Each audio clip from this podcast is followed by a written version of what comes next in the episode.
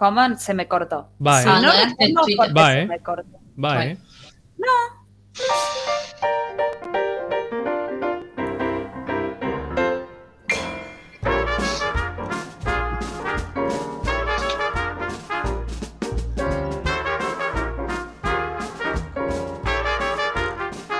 El baile más pedorro de la historia.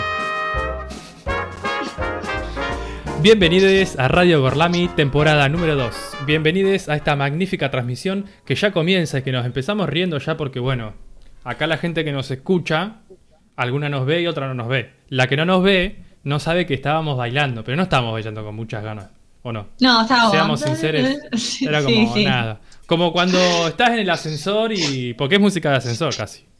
Sí, Va, no, en realidad yo me di cuenta tarde que, que estábamos en el aire, digamos. Entonces, por eso no bailé. Ojalá igual la ¿Querés música de ascensor fuera tan buena. Nah, ya está. Sí, sobre todo cuando sube. Como se baila, se baila. Claro, sí, porque cuando se baja como que puede ser. Es Mientras no sea Mariel sin- el capitán. Sin referencia temporal, es un día como para estar tranqui hoy. Claro. Chill out. La música Chill chill, out. de. de- Exacto. Chicos, yo estoy metiendo bocadillo, estoy silenciada. Ah, con razón te mirábamos que te reías y, y no hacías nada. No se entiende, Bueno, igual no podemos empezar este capítulo todavía. No podemos empezar No. este capítulo sin presentar a la persona que nos conduce por los caminos más sinuosos y más gorlaminescos de este multiverso. Y ella es ni más ni menos. Ah, perdón. Y está más fuerte que ayer. Y ella es ni más ni menos que Lola.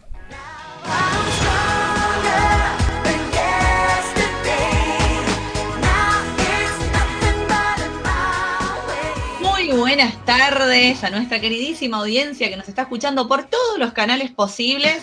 En un programa que, así como estamos medio bajos de energía, porque nos agarra este momento del día que no vamos a decir cuál es, como medio para abajo, enseguida Las 3 de levanto, la mañana. Muy, muy entusiasmada con el tema del día, así que estoy ansiosa por arrancar. Y hoy tenemos la mesa medio acotada, pero bueno, vamos a, primero vamos a mandarle un beso a ella, que ya el programa que viene se nos reincorpora. Nuestra queridísima amiga personal. ¿Cuánto hace que no viene? Un montón. Ya se está La de semana vacaciones, pasada ahí Rita. está. Parecita. Un Rita. saludito para Rita. Rita, Rita, Rita, Rita. Rita, Rita, Un aplauso para Rita que se cargó el sistema educativo a su hombro Sí, y se la rebanca. Bien, Rita. Se la banca con la presencialidad, ¿eh? Sí, Vamos. ojo, eh. Ahora sí, vamos a continuar la mesa redonda dándole la bienvenida a él, que ya su fondo de pantalla, para los que están en Twitch, un poco anticipa de lo que nos va a hablar. Nuestro queridísimo Felipe.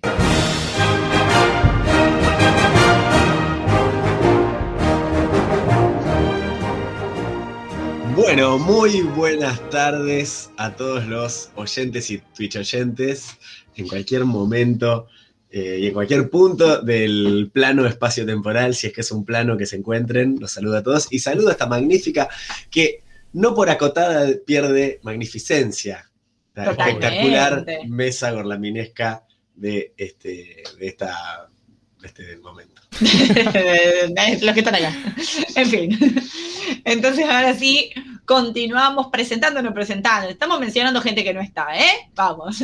Vamos a mandarle un beso grande a Sarita, que está del otro lado del río. Y, y muchas fuerzas para ti, lo que anda medio mal de salud. Pobre Tilo. Tranquila, Sarita. Todo Los estar bien. perros se enferman a esa edad. Es normal. Vieron que dicen que los perros y las mascotas transmiten COVID también, que no hay que besarlos y abrazarlos. Estoy al horno.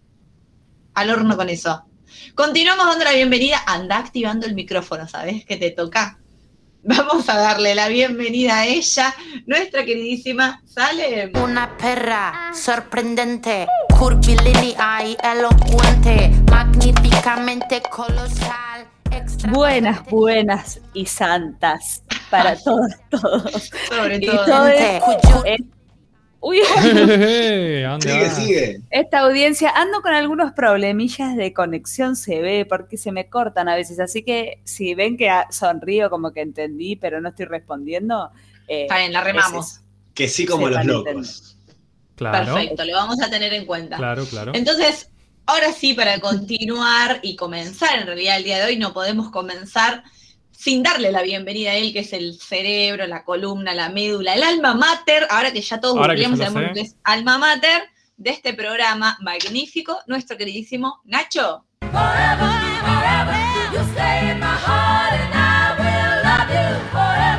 Yo creo que la próxima bailen así la, todos. Con los, los, los, los dedos así. Chuki chuki.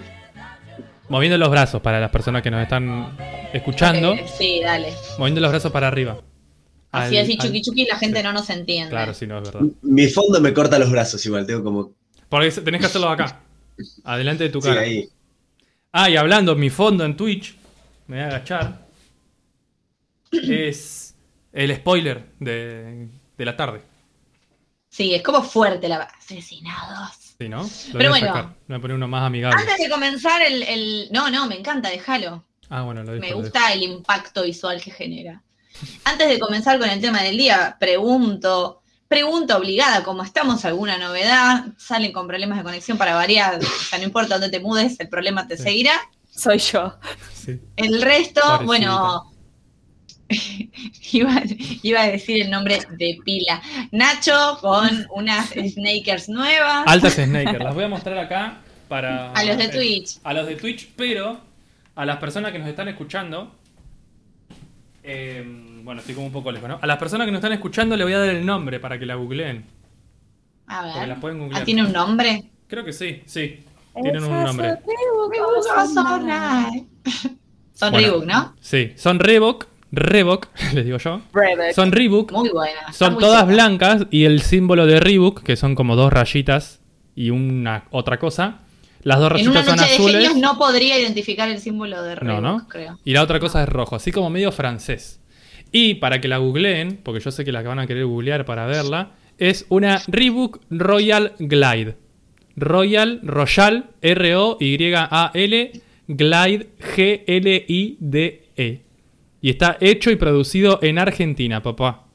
Toma Espectacular. ¿Qué te pensás? Espectacular. Parece un chivo, ¿no? Si alguien nos pagara por hacer esto. ¿Sabes qué? Ah, y mira, dice forro textil.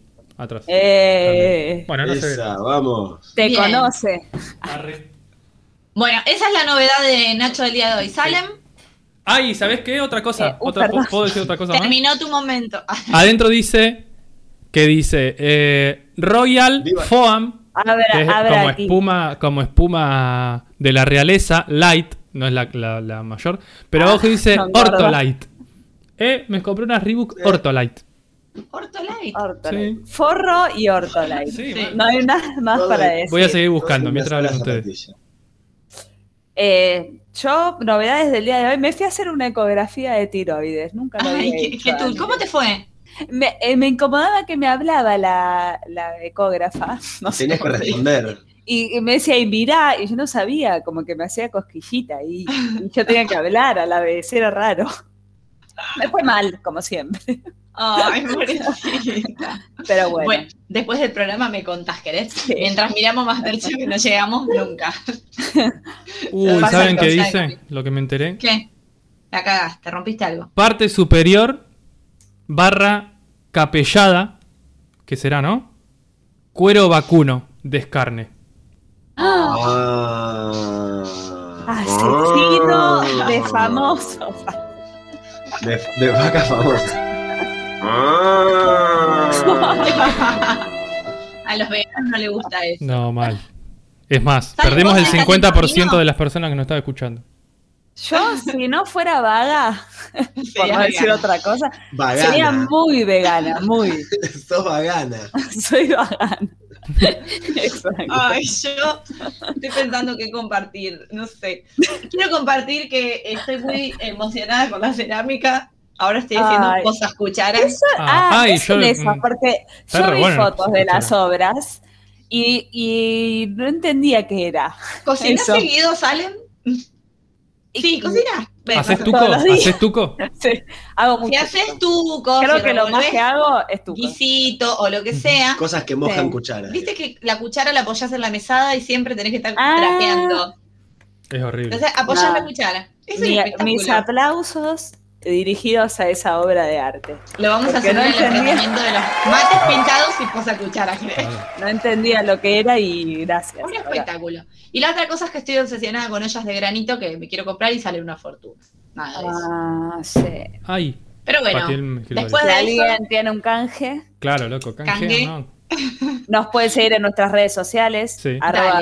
Gorlami Radio, en Instagram y en Twitter. Si no, nos pueden, no es para canjes, pero si tienen ganas de escucharnos, nos pueden sintonizar todos los miércoles 19 horas en gorlamiradio.blogspot.com y también nos pueden ver en vivo en twitch.tv, arroba Radio Gorlami. No, arroba, qué arroba, no, barra.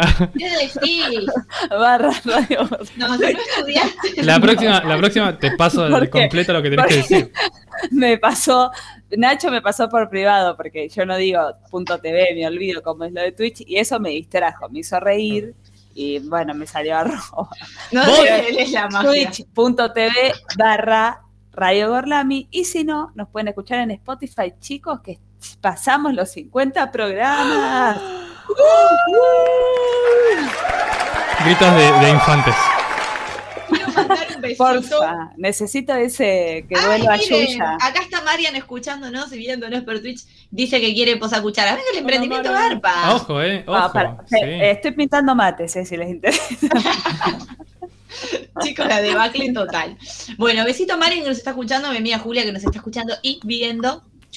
Y vamos a arrancar con el tema del día porque yo. Yo no puedo decir qué me pasó esta Ay, semana. perdón. Sí, ¿qué te pasó esta No sé, semana? me- todos contaron, yo no pude contar nada. Bueno, yo les cuento, se me rompió la.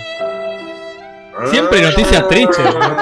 Sí, eh, cambiémosle la cortina y pongámosle la de frío. Es muy buena. Es muy tengo buena que haya una vaca cada vez que pasa algo. Una buena, una buena y una mala. La mala es se me rompió la, la mm, el barral de la cortina del baño. Así que Ah. tuve que salir a comprar otro para Ah. poder bañarme. Viste que tiene como un resorte adentro, el resorte dejó de responder, así que tuve que ir a buscar otra cortina de baño. Lo bueno fue que compré otra nueva. ¿Lo llamaste Eh, muchas veces? Así que. Esa fue la buena Porque noticia. dejó de responder. No, y la. sí, dejó de responder el resorte. Yo le decía, vení, vení. Y ya, no volvía. Y ya está. Fue asesinado eh, por su propio fan. También un mate. Ay, estamos vendiendo cosas, sale, ¿eh? Dale. Y, y después, eh, lo bu- lo- una cosa buena, que este, el- bueno, como el, el horario de transmisión en vivo, no quiero spoiler nada, pero probablemente Quizás sea de tarde. qui- quizás, quizás cambie. Ah, Eh, bueno, est- estaba con problemas para ir a trompeta y ahora puedo ir por los cambios de horario. Vamos. Así que voy a poder seguir soplando la trompeta eh, en otro horario. Y nos vas a poder hacer una, una, una intro casera. Tal cual. Voy a grabar intros. queremos verte tocar la trompeta en Gorlami. Oh. Porque es una vaca, chavos. Ah, es re- encima Bueno, hay una parte, hay una parte de la canción, tipo la batería que hace no sé, no sé qué hace bien, que es re ruido, ¿viste? De esos teléfonos que vos era de esos juguetes para niños, niñas, que era un teléfono que vos apretabas. ¿Puede ayudarle? Sí, ese. Y que había uno que era una musiquita así que sonaba una vaca, no sé por qué. Bueno, vamos a hacer un- una cortina con. Y quiero decir que este capítulo se parece más a Llame Ya que a, a un capítulo de Gorlami. Sí. Sí, basta de publicidad, basta. No, Bueno, basta. Vamos a comenzar con el tema del día. Yo estoy muy ansiosa y a mí el tema del día me encanta y tengo un montón de información.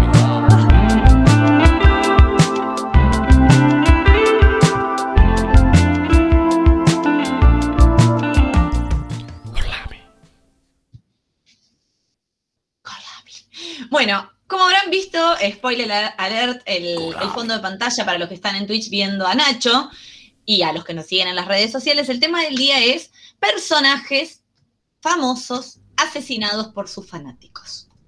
¿Qué hay detrás de estas historias tan raras, ¿no es cierto? No puedo. ¿De qué Faltó se la vaca, faltó la vaca. Ah, ¿querés de nuevo? No Dale. puedo dejar de pensar en cada sonido de una vaca. Va, no empiecen como el capítulo de los 27 que no me dejan hablar. No, para, ¿puedo decir algo antes? Sí, Una, una propuesta para que no todo el tiempo, porque vamos a gastar el, el chiste de la vaca. Sí, va, guárdalo. primero- primero, cada vez que suene la, la botonera, nos vamos a reír pensando que va a sonar una vaca, pero no va a sonar una vaca. Recién cuando dejemos de reírnos, ahí vos podés empezar a hacerlo, pero no siempre. De vez en cuando. no, así. voy a tratar de, dosi- de dosificarlo. Por eso, Claro. recién lo estaba por hacer y dije, no, muy seguido, ya hice como dos vacas. seguidas. Yo estoy como el primer día de mi columna, de mi cortina, digo. Como que estoy tentada, pero ya se me va a pasar. Bueno, en tu Bueno. cortina, en tu cortina hay como un grito de fondo que no es una vaca, pero podría ser una vaca. Escucha. Una perra sorprendente. No sé qué Muy vaca. Muy tirado de los me pelos, cuenta. pero no importa. Sí, un Bueno, gemidito de vaca. ¿Me Ya está, dejan hablar me de silencio. Selina Quintanilla? Pero me cache en 10. bueno, como bien dijimos, el tema del día es personajes famosos asesinados por sus fanáticos. Ya en un momento Salen se va a dejar de reír. Y yo canté PRI a mi artista favorita asesinada por fanáticos, que para los latinos es Selena, pero en realidad su nombre pronunciado, como ella misma lo pronunciaría, era Celina, Celina Quintanilla. Para quienes no la conocen, voy a tirar algunos datos muy concretos. Nació un 16 de abril del 71 en Dos Corpus mil años Christi. más tarde. No, no empecemos. Ya me están bardeando, todavía no, No, no era para vos, era No, por el tiempo. por el Como diste un dato temporal, dos mil Tenés que entender los Ah. para no enojarte. sí. Estoy muy... bueno, hace un montón, sí. Nació en Corpus Christi, el estado de Texas, en Estados Unidos, hija de un matrimonio mexicano que había migrado en los 50 al sur de, al sur de México, al sur de Estados Unidos. Dato de color que tiene mucho que ver con la composición de la familia de Celina, que es una familia súper unida y como medio endogámica también, digámoslo, como que hacían todo juntos, todo el tiempo, todos ellos, el papá muy controlaba todo. Eran cristianos en sus orígenes, pero habían adoptado en el último tiempo la religión testigo de Jehová, que al último ya no la practicaban como de manera tan aseverada, pero sí tenían como los preceptos de su familia sentados o fundados eh, en esos pilares, ¿no? De los testigos de Jehová. Esto explica un poco esta- este manejo familiar súper cerrado, como muy entre ellos y el papá siempre muy diciendo lo que sus hijos debían hacer. Bueno, Celina canta desde los nueve años, en realidad canta desde chiquita, pero a los nueve años su papá La descubrió y se le ocurrió la magnífica idea de hacer ¿Qué hace una esta nena en el de auto? niños. La descubrió. Tipo, no sabes. ¿Qué hace esta nena en el auto cantando? De tu hija, Jorge. Ah, ¿y esta, y esta nena canta. Pensé que era la Bueno. radio. Se llamaba Abraham Quintanilla, su padre, descubre que su hija canta muy bien y decide armar una banda infantil con sus hijos, con AJ, que es como el Abraham Jr., su hijo, su hija Unas ganas Susan. de dejar de ser docente el hombre, Sí. te digo. Dijo, agarró Eh. los hijos y dijo, "Srup". A ver con A ver. Bueno, hace una banda. Él tenía, cuando era joven, una banda que se llamaba Los Dinos. Entonces esta banda se vuelve a llamar Los Dinos y después va a pasar a ser Ah. Celina y Los Dinos, ¿no? Claro, señor. superalo. No sí. les iba muy bien, porque bueno, eh, primero los medio que los discriminaban porque eran muy chiquitos, o los hacían cantar en restaurante, la gente no les daba mucha pelota. Y algo importante a tener en cuenta también, el machismo del rubro, es que Selena cantaba estilos Tex-Mex, rancheras, algunas baladas, pero más que nada cumbia mexicana, que era como un espacio generalmente dominado por los varones. Entonces costó mucho que ella se pueda hacerlo como. Eh, era muy difícil que ella pueda hacerse un espacio, ¿no? En, en la escena pública. Bueno, económicamente la familia iba como el traste, tenía un restaurante, quebraron. En fin, el papá dijo, yo me tengo que salvar con los pibes, acomodé lugar. Cuentan que las maestras de Celina habían denunciado al padre, tipo con la Asociación de Educación de la Sarasa de, de Texas, como, che, esta niña está sobreexplotada, porque la piba se dormía arriba del pupitre, faltaba un montón porque se iban de gira en la camioneta. Finalmente el papá decide en octavo retirarla de la educación formal y Claro, si Celina... me denuncian te saco de ahí. ¿Sabe qué me ¿Qué me van a decir a mí? Celina no termina la escuela secundaria de manera presencial, sino que estudia en su tráiler, en el que viajaban y iban haciendo shows en el interior, en restaurantes, en boliches y demás, y eh, rinde los exámenes de manera libre. Pero aparentemente frente a esto se opone la escuela, bueno, los docentes, etcétera, hacen lo que les pinta. Llega un momento, bueno, Celina desde muy pequeña, ella obviamente ellos hablaban inglés, eran ciudadanos norteamericanos, pero todo lo que cantaban estaba más dirigido a un público latino. Celina aprende a hablar español medio por fonética, pero cuando se da cuenta empiezan a ir a programas de televisión, cuando ella era chica y le daba vergüenza, no hablaba bien, empieza a estudiar español obsesivamente mirando telenovelas de Verónica Castro y repitiendo las escenas súper dramáticas de vete ya. Bueno, aprende el español, la pega en todo lo que es el ámbito latino de los Estados Unidos y empiezan a incursionar en el mercado mexicano. El gran sueño de Celina era cantar en inglés, hacer su propio disco en inglés, porque obviamente es, su lengua, ¿no? Si bien sus padres hablaban español, ella hablaba eh, en inglés. Después vamos a ver qué pasa con ese sueño.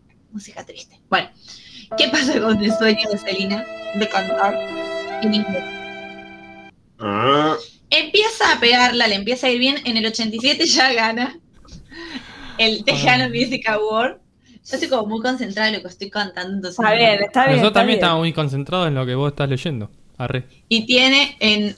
Para, que no estoy leyendo, les estoy contando todo. No sé por qué dije leyendo. Porque me salió Claro, mal. vale, Por eso dije arre después. Tengo fechas. Eh, en el 87 ganó el Tejano Music Award, ya se iba para arriba. Y en el 87 firma eh, con Emi. Estaban Emi y Sony ahí debatiéndose quién iba con Selena. Y el papá, preservando el sueño de su hija de cantar un disco en inglés, Emi era la única discográfica que le ofrecía que en un futuro, si ella se hacía de un mercado de seguidores, iba a poder cantar en inglés. Sony ya le había dicho que no de una. Y en EMI, que era una discográfica naciente y más pequeña, iba a ser la primera artista en firmar. Entonces, si bien Sony era más grande, el papá fue un visionario ahí en cuanto a lo empresarial. El chabón manejaba todos los hilos. La pegó porque efectivamente al ser la primera artista fue como muy cuidada y la despegaron hacia la fama. Todo lo que es la década de los 90 empieza a ascender Celina, siempre con esta banda familiar, ¿no? Celina y los Dinos en su tráiler y motorhome por todo, por todos los Estados Unidos, sobre todo el sur, México, etcétera. A ver que no sabía ningún otro país. El hermano. Te tenés que ir muy lejos para ir, para ir a otro país de ahí. El, el hermano, Eiji, era el, el escritor de las canciones, quien componía la música, mezclaba, grababa, empezaban a armar su propia disquera, su propio estudio de grabación, de hecho. Como Gorlami. Empiezan, exacto, a pegar onda con Chris Pérez, que es el guitarrista de la banda. Parece que el padre era muy, muy estricto, y cuando se entera que ella estaba en un romance con Chris Pérez, le pega un boleo en el or y lo raja a Chris. Tipo, Selina, Estricto se le llama. Bueno. Selena sufre mucho, es su amor prohibido. Después vamos a. Amor prohibido. Bueno, no importa, después lo escuchamos. Esa sola se sigue porque. Gracias, Nacho. Es- Esto es como. ¿Cómo era la palabra de ese programa que tenías que reaccionar y no? Igual no era ahora, pero. que Cien quería argentinos que dicen. No, la que Rita era la palabra que tenías que reaccionar con la música y no pasó. Robotit. Ah, eh, Totem. No, cualquiera. Era algo así. Bueno. O con M era la palabra. Continúa. Ya por los 90, entonces ella empieza un romance, eh, un amor prohibido, un romance secreto con Chris Pérez. Y en el 92 dice, a la mierda todo, nos casamos a escondidas, de última cuando seas mi marido, nuestro papá, nuestro papá, mi papá, Todo turbio. lo vas a tener que, que aceptar. Estamos hablando de una piba de 20 años, ¿sí? Súper joven. Una criaturita. Una criaturita en una familia. Dos, muy tres años más chica que nosotros. Es que sí, súper jovencita. Con las bases sentadas, digamos, de una religión bastante fuerte. Eh, se casa. A las horas de casarse en secreto no llegó ni a caer a la familia con el, el acta de matrimonio, que las radios de Corpus Christi ya estaban anunciando que la habían visto casarse, que salió del registro civil, que estaba festejando con el marido. Bueno, al padre le agarró la loca. Finalmente lo aceptó. En esta época, dato importante, aparece en la vida de Celina Yolanda Saldívar. Ay, te juro que fue exactamente la música que la que puse. Nada que ver. Ah, Eh, aparece Yolanda Saldívar, una súper fanática de, Celina, como 10, 15 años más grande, que se acerca a Abraham Quintanilla y le propone ser la presidenta del fans club y nuclear, digamos, todos los fanáticos administrando un fans club. Bueno, el papá acepta. La verdad que quedan encantados con Yolanda porque se ocupa de cosas como responder las cartas, la eh, enviar obsequios de regalo a los El fanáticos padre, que se, el padre ya estaba sacando algo de ahí. que se suscribían, eh, los fanáticos se suscribían al club de fans y Yolanda les enviaba una postal o un autógrafo, algo. Estaban chochos con Yolanda. A todo esto la carrera de Selena despega con todo. En el 92 eh, graba un disco que se llama Entra a mi mundo, que este disco está ocho meses en el puesto número uno de Billboard, o sea, la recontra pega. Y de este álbum sale el tema que después vamos a escuchar, que es el que se considera como la primer gran obra de Selena, que es como La Flor. La Es el ópera prima. vamos a escuchar hoy. La ópera prima. Si bien ella tenía otros Alma mater. otros temas. Este es el que la lanza definitivamente a la fama. De hecho, en el año 93, después de haber grabado su disco Live, gana un Grammy al mejor álbum en vivo y después gana el premio eh, Billboard a mejor álbum del año en el 94. O sea, la Vamos, venía rompiendo con todo. No conforme con esto, es re loco cuando pensamos en la edad de la piba, porque estamos hablando de una jovenzuela, como dicen acá, de 22 años.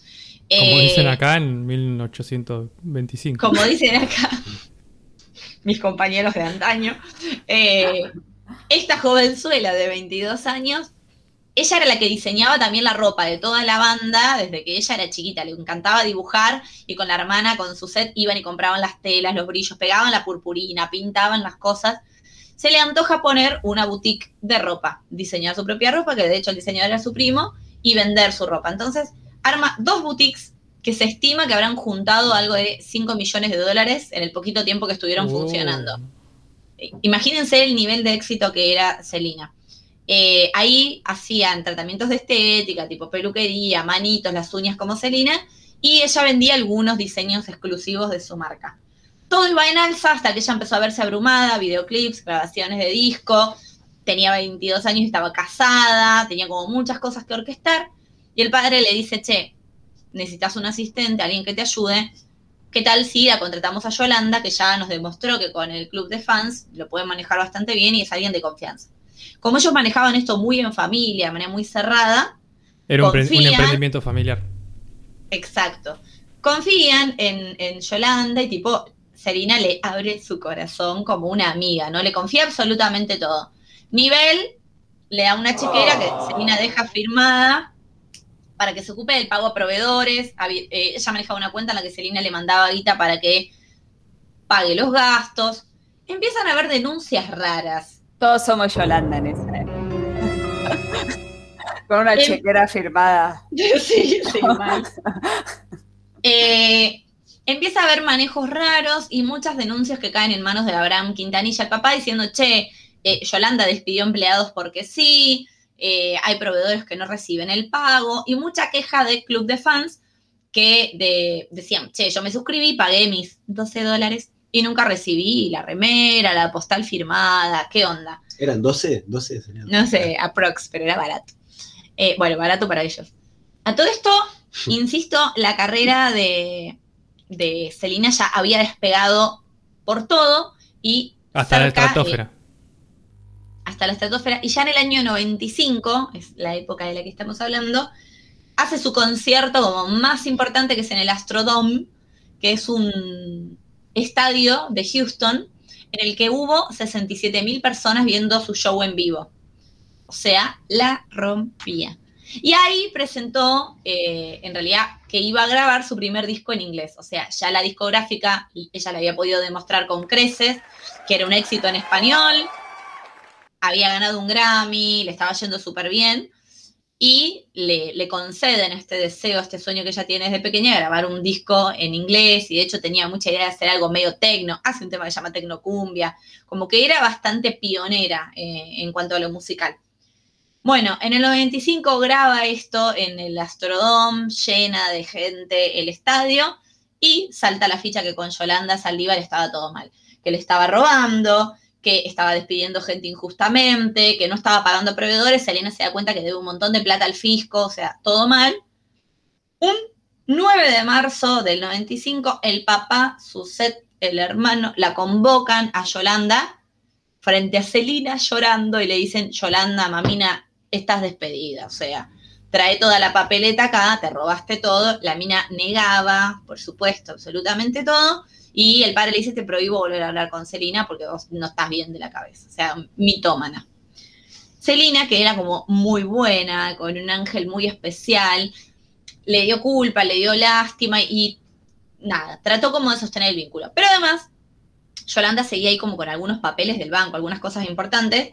El 30, Celina va a ver a, a Yolanda Saldívar con su marido, su marido la espera afuera, va, busca unos papeles para ver los números. Cuando llega a su, casa se da cuenta que los números no estaban bien.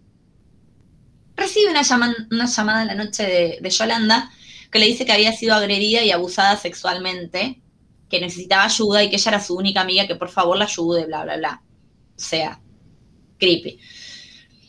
Celina, que era súper buena, va al otro día, el 31 de la mañana, a buscarla, la ve arañada, lastimada, todo era como raro, la lleva al hospital y el médico la llama, ven para acá. Así le dijo que es Sí. ubicada.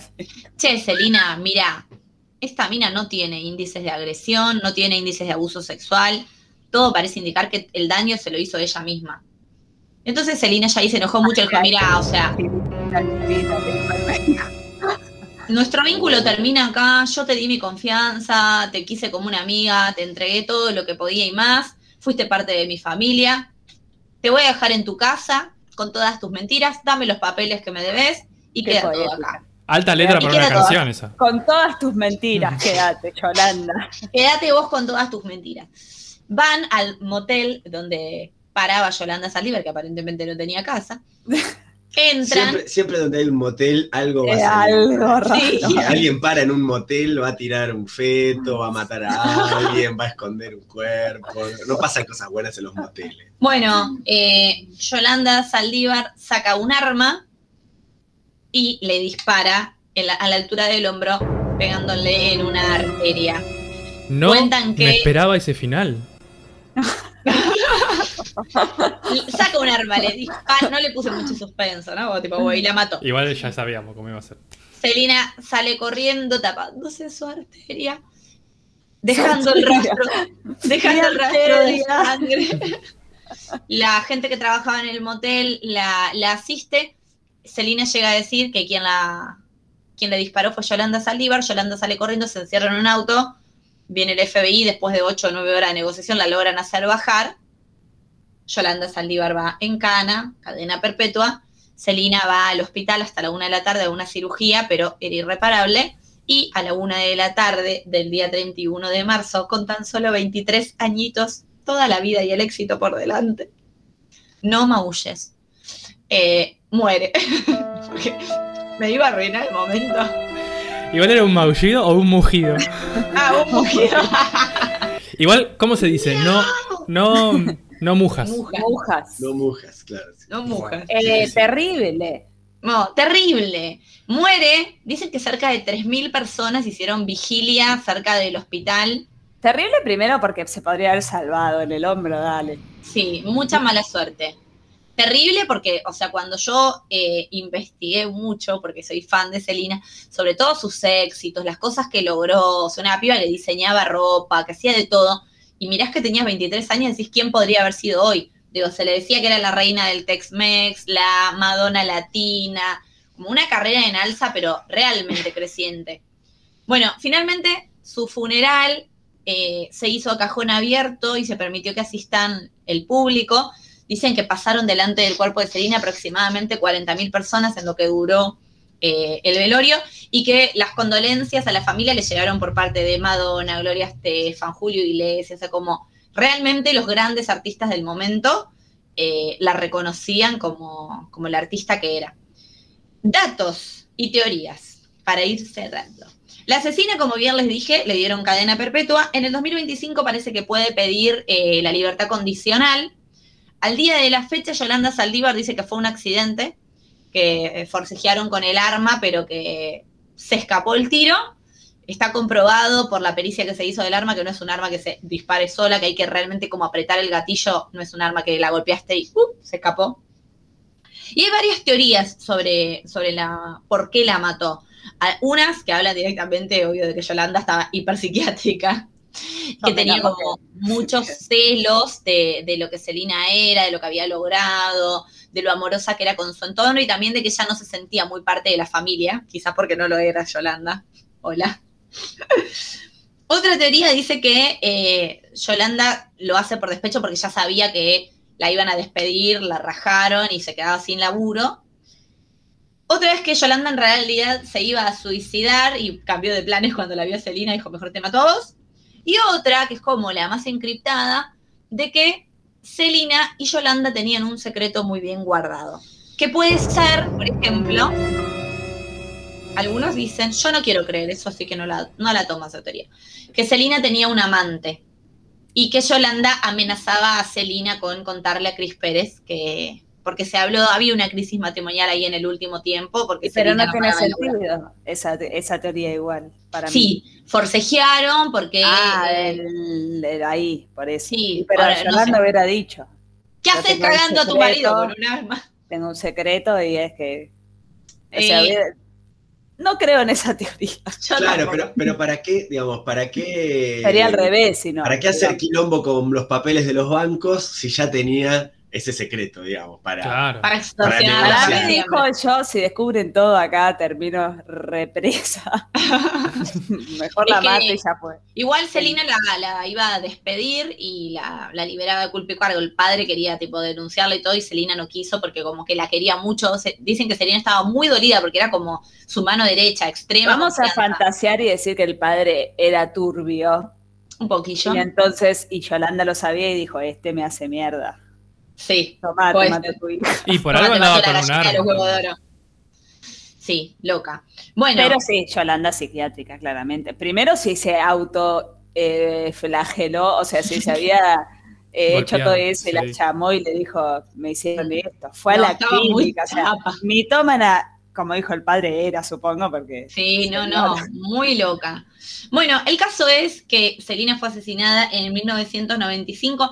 En el 97 ya salió su primer película, o sea, no su primer película, la película sobre su vida, que fue un éxito. En el 2005 salió eh, un, se hizo, perdón, un concierto homenaje que se llama Celina Vive, donde cantaron un montón de artistas del momento. En el 2016, escuchen esto, porque fíjense la cantidad de años que pasaron, MAC, la, conocida marca de maquillaje, sacó una línea llamada Celina que se agotó a las horas de salir a la venta. En el 2017 ya se le dio una estrella en el Paseo de la Fama de Hollywood. En el 10 2018 salió una serie televisiva, eh, tipo novela, llamaba El secreto de Celina. En el 2000, ah, perdón, me estoy salteando la, la lo- algo que no dije, la película del 97, quizá la vieron, quizá no, y si no la recomiendo mucho, donde la protagonista es Jennifer López, y de hecho es la película que lanza la fama a Jennifer López como cantante latina. La hace Mira. excelente.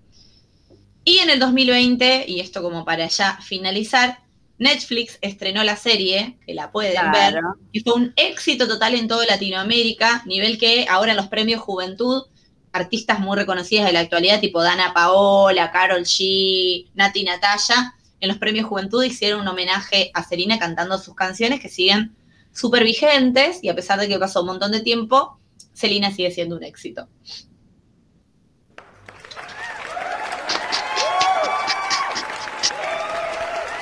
Qué triste historia. Bueno, y antes de... A la familia que nos está escuchando. ¿eh? Nuestras condolencias a la familia de Sí. Celina que nos Ah, escucha. hay un montón para hablar del post, porque ahora se, está, se sacan los ojos por el dinero que generó la serie de Netflix entre el marido y los padres. Bueno, ¿Cómo se llama la serie de Netflix? Celina. Ah. Y, el post se llama sacar leña del árbol caído. Hasta que no de más, por siempre. Bueno, vamos a seguir con las historias. Salem nos va a compartir de un personaje no tan reconocido, pero no por eso menos trágico. Bien, toda vida vale, ¿sí? Lola. Ni une menos. No porque hayas eh, ganado un Billboard o, o estado en los número uno, es más importante que nuestra querida Cristina Grimi. Googleando. ¿Por qué voy a hablar de Cristina Grimi que no la conoce nadie acá, estoy segura? Pero es también para ver un poco eh, el, contra- el contraste perdón, entre eh, asesinades co- muy conocidos y con gente que por ahí no es tan conocida o es más conocida solo en su país, que no importa, o sea, el fanático pierde la cabeza. Eso es la... Sí.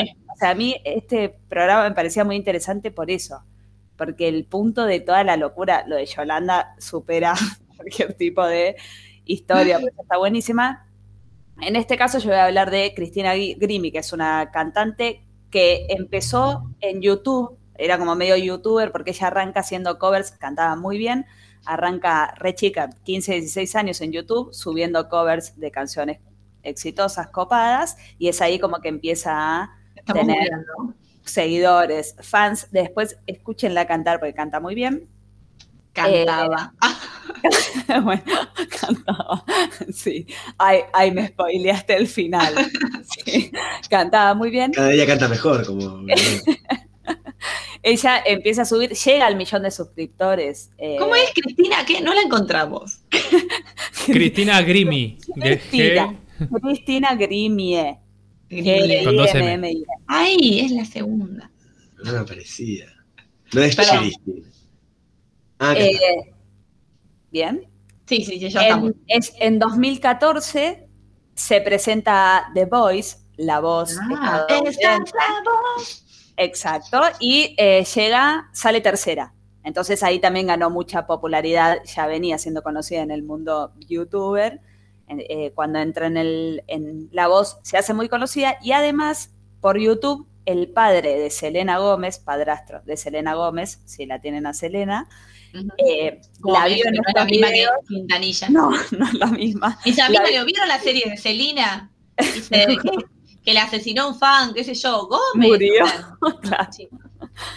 Eh, el padrastro es representante, la vio y la representó antes de la voz y la llevó como telonera de Selena en una de las giras, entonces ahí también medio como que para la música pop y de jóvenes era bastante conocida. La chica tenía eh, 20 años para ese entonces. Bueno, llega la voz, sale tercera y como la rompió el mismísimo Adam Levine, el cantante de Maroon 5, que era su coach, le dice, Ah. no importa en qué puesto salgas, yo te quiero eh, mi Grabar un disco. disquera, sí, para grabar un disco.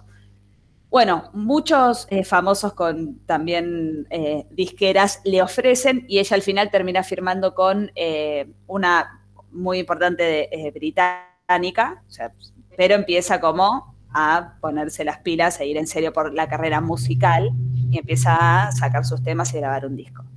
En 2016, esto fue en 2014 cuando empezó con todo. En 2016 la piba ya era bastante conocida en YouTube, eh, tenía, tiene casi 4 millones de suscriptores. Eh, da un concierto en un teatro, era un concierto tranqui en Orlando, Florida. Hace una firma de autógrafos post concierto. Eh, su hermano era su representante, ahí va su como mano derecha para todo, estaba con ella ahí. En la firma de autógrafos cae un pibe, ya dicen que medio como que estaba terminando, no había tanta gente, habría 100 personas en ese momento en la firma de autógrafos, cae un, tipo de veintipico de años, después se ve que tenía 27, eh, y le dispara cinco veces. Sin, Cinco veces. saca un arma y pum, pum, pum, pum, pum. Pum, pum. Claro. de los cuales tres impactan en Cristina, lo que eh, le causa después de unas horas la muerte. No muere de inmediato. Una Ah, vez que que el tipo saca el arma y le dispara, el hermano, que ve toda esta situación, además de 100 personas más, se le tira encima al tipo. Y le pega cinco días. La policía dice que realmente, como no se sabe bien qué onda todo, si no hubiera hecho esto, por ahí el tipo hubiera disparado quién sabe Sí. qué más, porque se le encuentran dos armas, no una. Eh, entre todo este forcejeo que el hermano lucha con el pibe, el pibe agarra el arma y se pega un tiro y muere en ese momento. Para mí fue el hermano que le agarró la mano y le dijo, matate. Le puso un arma acá y le dijo, matate. Eh, testigos del lugar dicen que el pibe entra a la firma de autógrafos y va como va con ella y ella lo como que abre los brazos nivel te voy a abrazar, eh, sos mi fan, como Sí. que empezaron a ver qué, qué onda, cuáles eran las teorías de un pibe entra a un- una firma de autógrafos y le tira cinco tiros a, a la piba de 22 años. Que, Que no era en tan Estados conocida. Unidos entrar a un lugar y tirar tiros Sí. no es tan raro. No. Claro, exacto. No. Pero bueno, bowling for El- Y cops. el- tener el dos armas tampoco. no, No. tal cual. Y Ay, tenía un, cuchillo también tenía, Ah, bueno. por las dudas. Estaba preparado Dijo, para sí, todo. sí, ¿no? Por si no la mataba bien muerta. Por eso dicen que como no se sabía Pero qué él onda, sabe, y a ver ¿El qué- objetivo era matarla a ella o quería Bien. causar un desmadre? Bueno, le tiró cinco tiros, ¿no?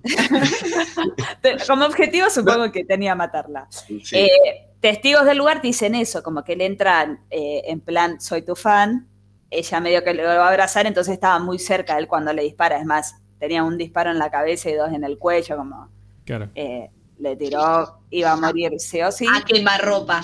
Sí, y eh, cuando investigan, descubren quién es, el pibe no era de ahí, lo que la policía sí confirma 100% es que el tipo solo había ido ahí, a ese lugar, a matarla, como que no, no hubo otra, otra Claro. cosa en el viaje que hizo, él vivía lejos y fue ahí a matarla. Se indagó en sus dispositivos. Sí, no, si- no había como cosas Una obsesión con ella. creepy, pero un amigo de él eh, salió en los medios, no era nada como oficial, supongo que la policía habla de- habrá declarado, pero como el tipo murió, viste que cuando pasan esas cosas ya no hay mucho más que Mm, resolver. Eh, un amigo de él salió a decir que el, el pibe era un, no, un raro, era como bastante solitario, que se la pasaba todo el día viéndola en YouTube a ella, que tenía una obsesión porque todo lo que hacía era canal de YouTube de la piba, verla, verla, verla, y que había invertido mucha plata en hacerse muchas operaciones y cosas en la piel, en los dientes, todo, porque él quería ser fachero para ella. Mm. Eso es lo que declaró el amigo. Pero bueno, no, no sé cómo la quería ¿Para qué quería ser fachero? Claro. disparándole. Sí, Eh, no Capaz que no se sabía y antes ella lo rechazó a él. Exacto, no se encontró nada más, o sea, nada más fuera de esto. Lo que pasa es que tampoco hubo una investigación Exhaustiva. tal, ya que él se quitó la vida al Claro. momento de... Ya había hecho justicia por mano propia. Eh, y fue muy conocido también porque la piba, como había estado en, en La Voz, eh, la verdad que era muy popular y después de la muerte muchos famosos eh, Postearon. postearon, hicieron mensajes en- con referencia al caso y muchos también les dedicaron como eh, temas, discos. Claro. Maroon 5 hizo un par de temas dedicados a ciertas víctimas en, en que la nombró a ella también. Eh, y post muerte, la familia saca un disco. También esto se ve que garpa como loco. Sí, Las obras póstumas, viste, siempre. Al año de la más. muerte, en 2017, saca un disco de canciones. Tenía grabada- grabadas porque en realidad estaba como empezando su... Ay, bueno, yo lo que no conté, pobre Celina, que su disco, en una vez que había firmado con la discográfica para cantar en inglés, había grabado sus primeras cuatro canciones y no las llegó a publicar. Obviamente, Ah. obra póstuma. Se llenaron de plata con esas cuatro canciones después y enchufando dos o tres Le más. llamamos la Gran Gilda. Sí, la gran- Sí, exacto. Bueno, Y tenía salió el tema de 22 Sandro años esta chica. Tenía Cuando la 22 años, exacto. La mataron a sus 22 años, pobre. Bueno, alta historia acabamos de compartir. También. Esa no la sabía, así que ahora voy a I- Igualmente googlear. estaba pensando en algo interesante que, que me surgió, que por ejemplo, si bien Yolanda Saldívar cuando asesina a, a Celina, ella ya formaba parte de la vida de Celina, ¿no? O sea, era una fan, pero ya laburaba con ella. Sí. Y en este caso, o sea, el fan que mata a su ídolo, tiene, para mí tiene un poco que ver también con quiero formar parte de tu vida cualquier precio. Aunque sea que poco el caso de este. Aunque sea el se- que la se- termine. Se operaba, se operaba la piel para ver si la mina le daba bola y dijo, bueno, nadie me va a dar bola, pues y le pegó tres corchazos. Cinco. Acertó Le tres. disparó Ah, 5 y acertó 3. Exacto. Bueno, eh, antes de continuar hablando de, de estas historias de famosos asesinados por sus ex, eh, vamos a escuchar por este- su fan. por sus ex. Por su sex. Ok. Ese es, ese es otro tópico. ¿Qué dijo? ¿Qué dijo? Son bololos, son bololos, y al demonio los te van. Sí, ¿No? Hablalo, hablaron podemos, en- ir, podemos ir un programa de eso. hablaron en terapia. Asesi- Pero hay gente asesinada por sus ex, bueno, sí, todos los. ¿Cuánto? Exacto. Sí. Pero famosos. Ay, Sí. Hay una serie en coso de este futbolista americano, ¿era? Que es súper conocido de Simpson. ¿Cómo es? Es recontra conocido. O.J. Simpson. Que Eh, Rob Kardashian, el padre de las Kardashian, fue el abogado y realmente Claro. era y todo un quilombo. Bueno, Bueno, lo pensamos para otro sí. programa. Pero antes, Carlos Monzón. vamos a escuchar este tema. Sigamos. Sigamos. Este temazo que es el que lanza a la fama el primer hit número uno de Billboard de Selena, como la flor. así es. Celina y los dinos como la flor.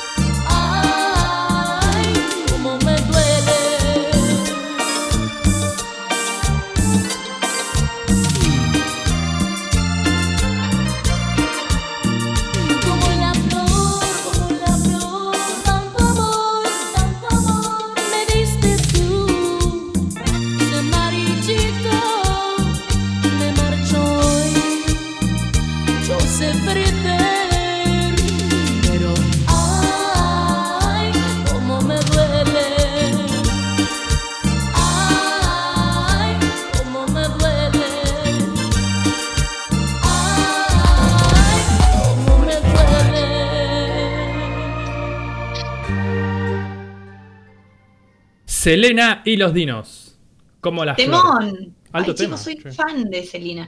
Y aparte, eh, toda su historia me parece súper triste. Les recontra recomiendo, fuera de broma, a los oyentes, la serie de Selena o Selena, que está protagonizada, esto me lo noté un ratito que no tiré, no, por ahí no pero se llama Cristian Cerratos. Es la chica que trabaja en Walking Dead, que hace de Rosita. Ah, sí, Ah, Rosita de Walking Dead.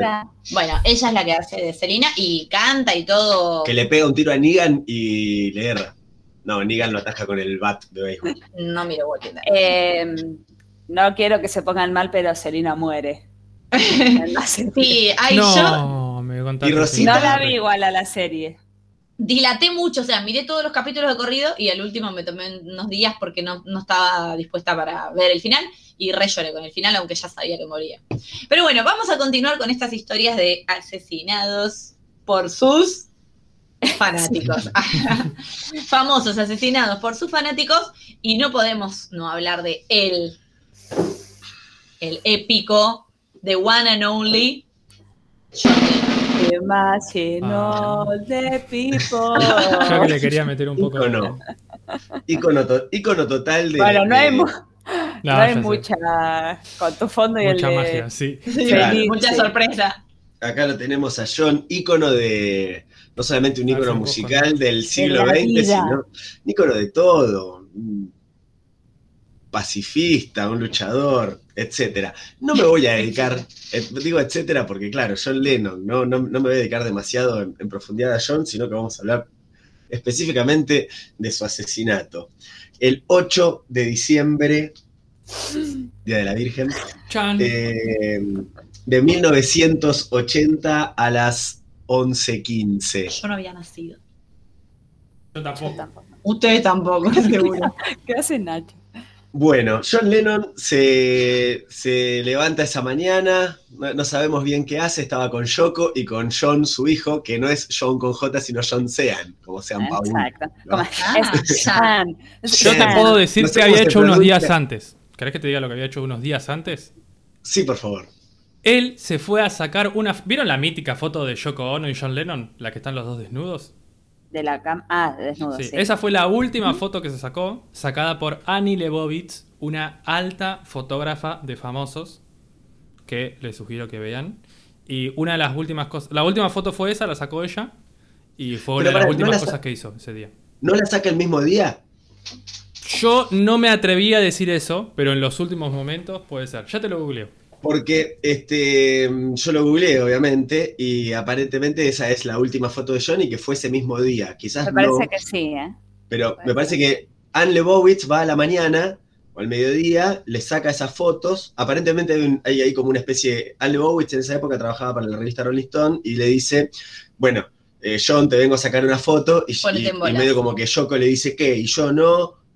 Ay, Yoko, para un poco. no, no. Yoko no- Podemos dedicarle un programa a Yoko. Y Ay, parece, sí. que, y parece que John dice, no, yo salgo con mi esposa o no salgo. Y Anne le Ah. dice, bueno, ok, te saco con tu esposa.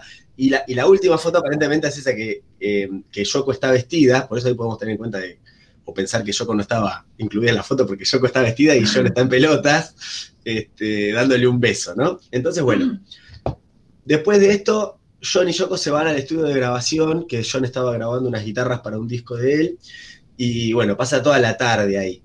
Entre medio de todo esto, en el edificio Dakota de la ciudad de Nueva York, Yo fui, em, dato. en, en el edificio Dakota siempre se congregaban muchos fans que lo esperaban a John por esto de la firma de autógrafos. ¿Qué problema cuando sos famoso y tenés muchos fans el momento de la firma de autógrafos? Porque viste que siempre tenés uno que viene, ah, acariciame el bebé, Claro. eh, firmame la remera, Acariciarme la pelada. Claro, para mandarle un beso a mi mamá, ¿no? Entonces, todas esas cosas que piden los fans, y obviamente hay cosas que, todo eso es mucha proximidad con. Y que además siempre el, el cúmulo de fans, siempre hay un loquito. Ya es de saberse. En todo Siempre cúmulo de personas hay un loquito. Sí, y un más, cúmulo acumulable. En todo fan hay un problema. y más en un grupo de personas que se juntan a esperar a un tipo toda la tarde, ¿no? O sea, Sí, sí. ahí hay más posibilidades de que el loquito sea más loquito, quizás, que, Sí. que en otros tipos de grupos de personas. Acá, perdón, nos, nos dice Nacho por, cu- por cucharaca, por cucharacha que efectivamente la foto fue el mismo día que fue asesinado. Bien, gracias por, gracias por chequear eso, porque es increíble, ¿no? Que tener una sesión de fotos, bueno, para ahí si sos John Lennon no es tan increíble tener una sesión de fotos, dar una entrevista y ser asesinado, pero ¿cuántos asesinados su última foto fue una nude? ¿Eh? Ah, ¿Eh? ¿Eh? Como John. Bueno, En esa época. entonces, eh, para la revista Rolling Stone, nada Sí. más y nada menos, para la tapa. Bueno, Y por eh, Annie Leibovitz, quiero agregarla a eso. Y Anne, Lebovitz dice que, que ya en la revista Rolling Stone le, dicho que, habían dicho que no, que no aparezca yo con la tapa, ¿eh? A John nada. Y no pudo, no pudo sacar la foto de John solo. Eh, bien, Mark Chapman, por otro lado, era el loquito que estaba todo el día esperándolo a John en la puerta. Mark había nacido en algún lugar de los Estados Unidos que no anoté y no recuerdo, pero lo importante es que al momento en el que va- él comete el crimen, él se está viviendo en Hawái con su esposa y viaja en noviembre a Nueva York planeando matar a John Lennon. Y medio como que en noviembre pasea un poco por la ciudad, va al cine, se mira unas películas y dice, no, mejor no. Se vuelve a Hawái, pero vuelve unos días después, ya en diciembre. Mejor sí.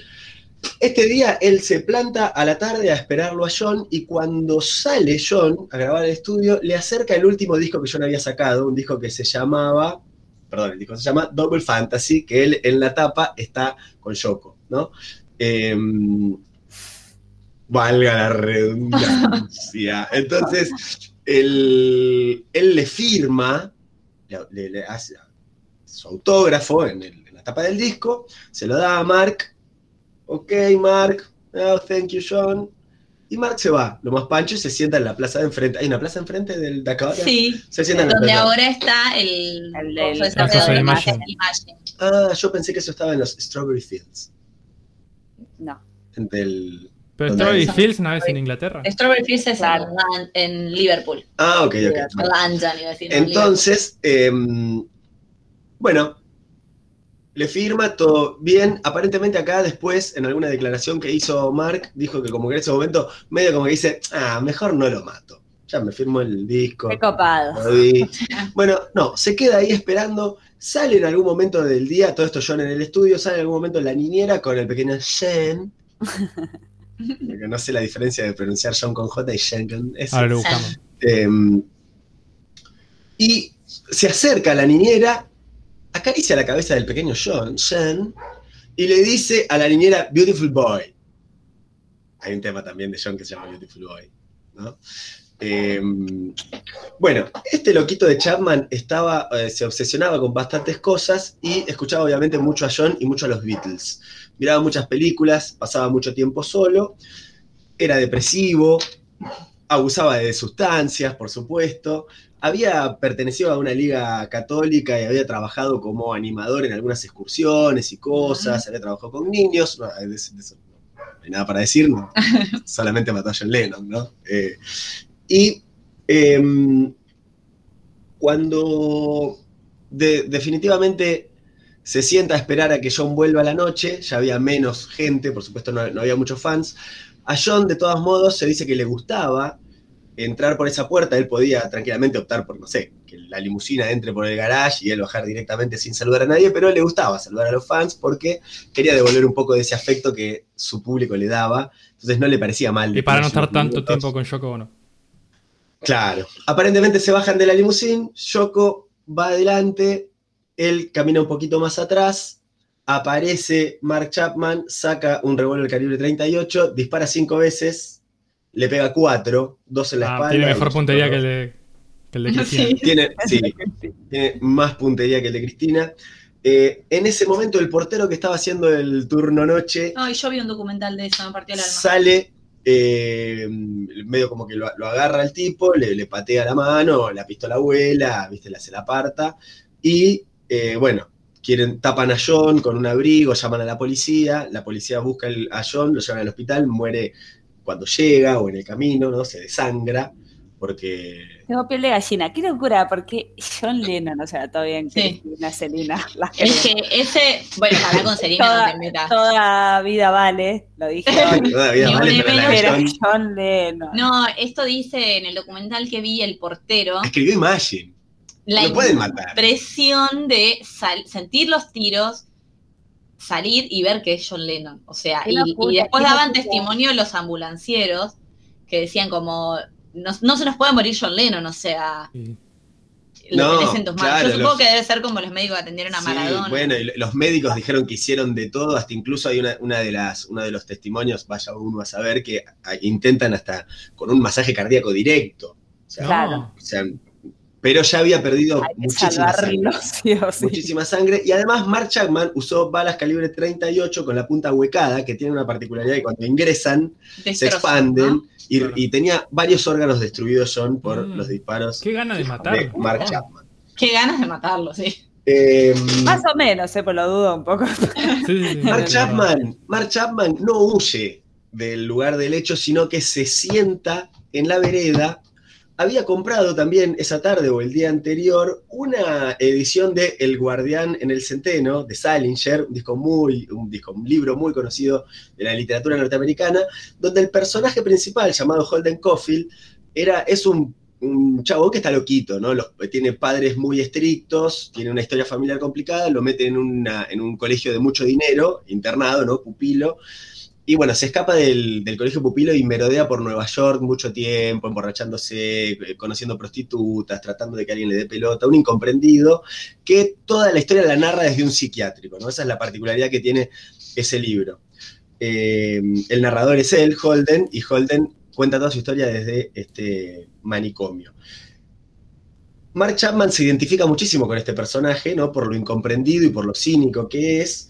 eh, y de hecho escribe en la última página del libro, dice, esta es mi declaración, y firma Holden Caulfield, eh, esta edición del Guardián entre el Centeno, ¿no? La policía lo encuentra con ese libro, escrito a mano por él, esa sentencia final. Eh, bueno, lo llevan preso, obviamente le dan perpetua, pidió la libertad condicional o tuvo oportunidad de apelar a la, condicional, a la libertad condicional 11 veces, las 11 veces se la negaron. Una de las veces Yoko dijo, mejor que no salga, porque si sale lo van a matar los fans de John. Había Sí, gente reventarlo. Raro que no lo hayan matado adentro. Este, tal cual. Y mm, ese personaje nefasto e inmundo de Mark Chapman se llevó a nuestro querido John Lennon. Datos. Ahora podías. You may say I'm a dreamer. Datos, datos que, eh, llamativos de, de la historia. Uno es que, mm, que Mark Chapman intentó suicidarse y lamentablemente no le salió. Porque puso la- una manguera de aspiradora en el Más de escape, en el caño de Ah, escape del pues, auto. Pensé que se colgaba con una manguera. puso, ¿no? mirando para el baúl, se sentó en el auto a esperar que el monóxido lo matara, Ah, pero el pero calor... usá la 38. con el la- ca- la no la tenía, en ese momento no tenía la 38 y entonces el calor del caño de escape derritió el, No. el tubo plástico Ah, y no por ese tubo de plástico no tenemos hoy a John Lennon, eso por un lado. Por otro lado, el, el portero del, del turno noche se llama José Perdomo y fue un hombre de la dictadura de Batista en Cuba, que cuando estalla la revolución cubana se refugia en como Estados. Unidos y vende gente, trabaja para la CIA, hace listas negras, informa sobre gente del... del- Ah, Una porquería. Y ni Un siquiera Charman, claro, Charman no querría matar a ese en lugar de matar a John Lennon. Claro, si confundió. hubiese La matado oscuridad a ahí, la nieve, el todo. mundo sería un, un lugar. Si este, un tirito lugar se mejor. desviaba. Y después un dato, sí, tal cual. Y después un, un dato. Dato. Hasta Hay una película que se llama Chapter 27, capítulo 27, donde eh, se trata de sobre el asesinato de Lennon y hay dos actores que son los principales. Uno es Jared Leto y el otro actor se llama Mark Chapman. Mentís. No. ¿Verdad? Y adivinen, Adivinen de quién hace Mark Chapman, ¿no? ¿de quién hace Mark Chapman? De Mark Chapman. No, de, De John, John Lennon. Lennon. No. Una película universo. arruin- arruinada por la crítica, que voy a verla este fin de semana, supongo, porque ahora quiero ver. Yo lo que tengo para aportar es cuál es la pronunciación, la diferencia entre John y John. Creo que se estira un poco más la O, pero ¿quieren que lo escuchemos? Dale. Es muy que el estadounidense se daría cuenta y nosotros claramente. Claramente, sí. El primero... eh, ¿Por qué? El primero es John, Sean, y el segundo es John... John, John. John. Va, ¿eh? A la one, a la chu, a la one, chutri. Sean John. Uno, Zan, Jan. muy rápido fue. Zan. Sí. De nuevo. Lo separo. Primero Sean y después John. Sean John. Uh, va, sí, siempre Se rápido. nota, se nota el, el- un Jan, John- John. El, si el no escuchamos- segundo John, el John con J tiene un poquito más de ch, j. Sí. Vamos de nuevo. Sean. Sean. Va de nuevo. Sean. Y ahora vamos con John. John. Sí, es verdad. John. John. Creo que sí. más la O. Una es como. John. Y sin otra como. H. ¿O dónde está la H? Seguro. La H está antes de la N.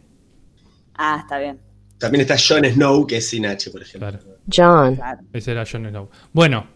Eso yo no. eh, mm, Bien, ¿qué hacemos? mi, mi columna es regular tirando a corta. Pero no es muy corta.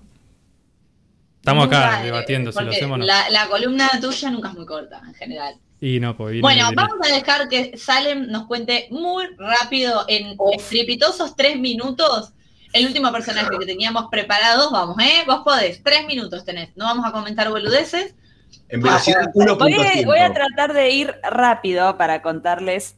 eh, perdón, Lola, te, me, ya me metí. Preséntate, dale. Comenzando Para- ya. Contarles sobre el asesinato del italiano diseñador de moda muy conocido, Gianni Versace. Sí, por Dios. Gianni, porque no, sin esto acá Gulami. no, es, no es italiano.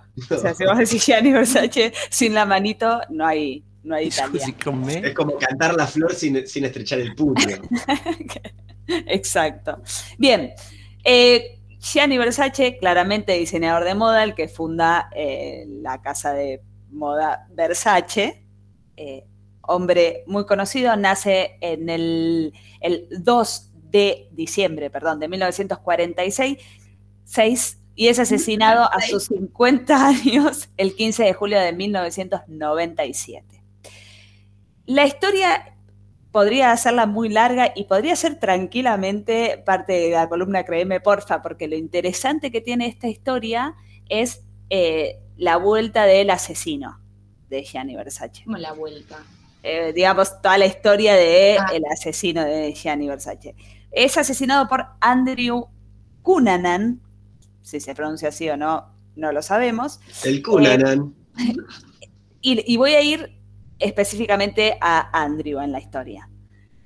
Andrew era un tipo que se ve que esto es medio común entre todas las historias, un pibe de familia religiosa, conservadora, eh, pero que siempre tuvo como un aire de yo quiero ser más que esto, yo puedo ser más que lo que soy ahora. Entonces siempre quiso como tener poder, tuvo, estaba como medio obsesionado con el poder. Dicen que era un tipo súper inteligente, que tenía un coeficiente intelectual muy alto y ya se lo conocía como un- un- una persona manipuladora, mentirosa, como la tenía bastante clara en el manejo de personas. Así lo hacía con su familia. Él eh, entra a una, a una universidad topísima donde descubre que le gustaban los hombres y decide informárselo a su familia, familia conservadorísima. Mm. Cuando se lo dice ahí, medio como que explota todo y se ve la verdadera cara de Andrew, porque tiene una pelea heavy con los padres, que los vecinos después declaran todo esto, en la que le disloca el hombro a la madre, no sé cómo Ah, no, él le pega a la madre en esta, en esta discusión cuando él sale del closet ante su familia. Si le pegás a tu mamá no vas a matar a Versace. Ya sos capaz de todo. Claro, que sigue. Bien. Eh, bueno, él eh, cuando empieza abusar de sustancias, también esto puede ser muy común en ciertas personas, eh, era adicto a la cocaína y al cristal y se codía, o sea, él quería codearse con los grandes. Él le decía, yo no puedo mantenerme acá, en donde estoy, tengo que... Se quiso topista". hombrear con la madre y viste cómo le fue. Por ahí dislocó algún que otro codo, quién sabe. Bueno, eh, entonces él ahí dice, bueno, voy a ser prostituto. Y me voy a meter en el mundo de los famosos hombres eh, homosexuales que van a querer estar conmigo porque yo la tengo clarísima.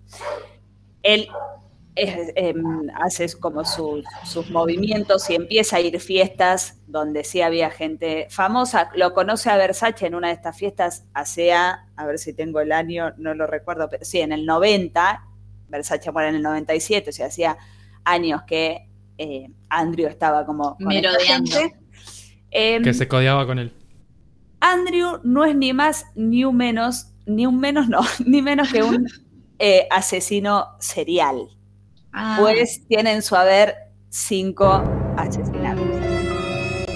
Versace es la última persona que él ¿qué mata. hacía libre?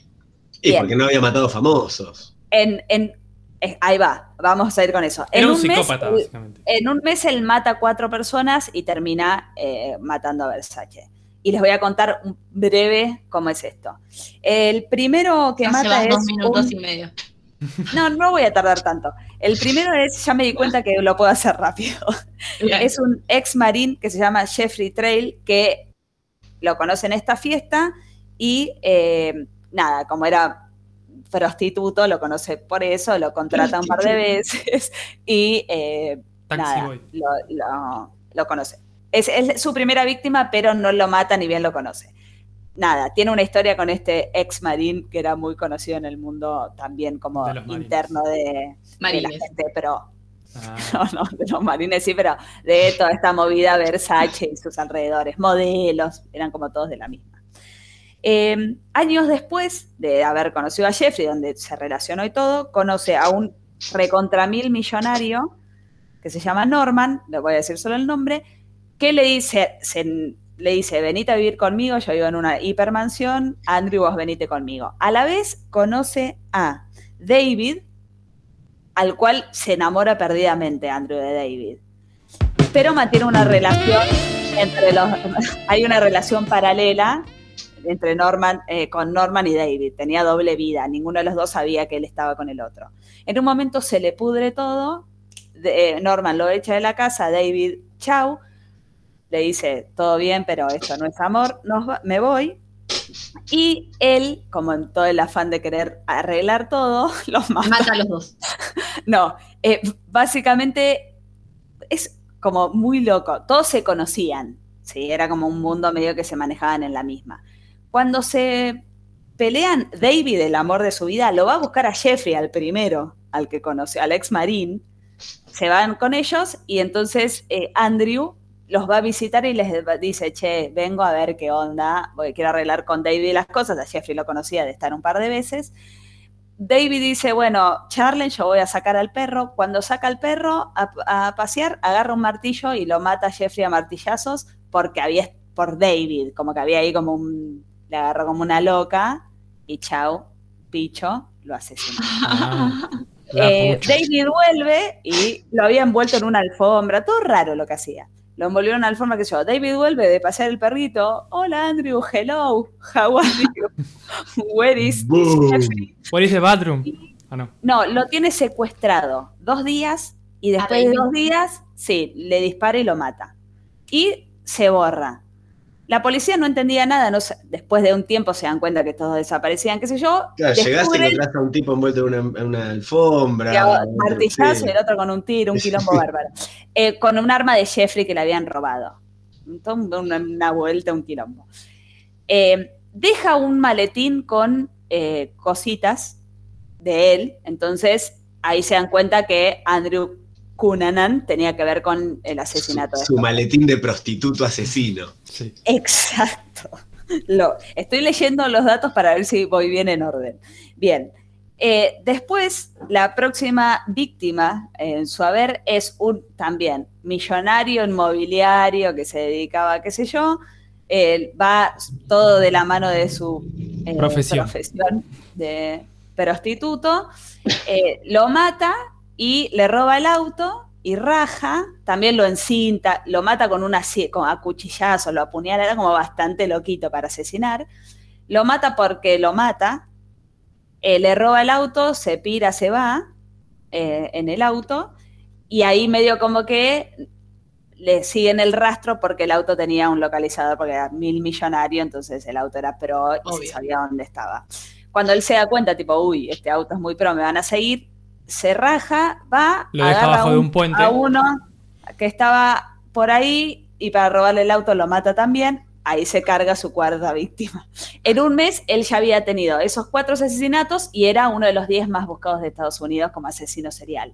La, la policía no lo podía encontrar, pero él en cada asesinato dejaba mil huellas, tiraba todo, no le importaba nada, como que ¿Y cómo es que lo manda a Versace siendo el tipo Claro. tan buscado? Bueno, él dicen que se esconde como en un, en una, en un pequeño pueblito eh, un tiempo, como que se calma de tanto asesinato seguido. Sí, un claro. mes después de más o menos un mes y pico, va a la casa de Versace, Versace se había ido a pasear, él hacía eso todas las mañanas, él iba, venía en Miami, como en, ahí como en el barrio pro, no sé cómo este había llegado Beverly ahí Hills. pero estaba ahí en Miami, tranco, cuando está por entrar a la casa, que saca la llave, va a meter la llave para abrir el portón, sale Andrew con su arma y le hace ¡pum! ¡pum! Dos disparos.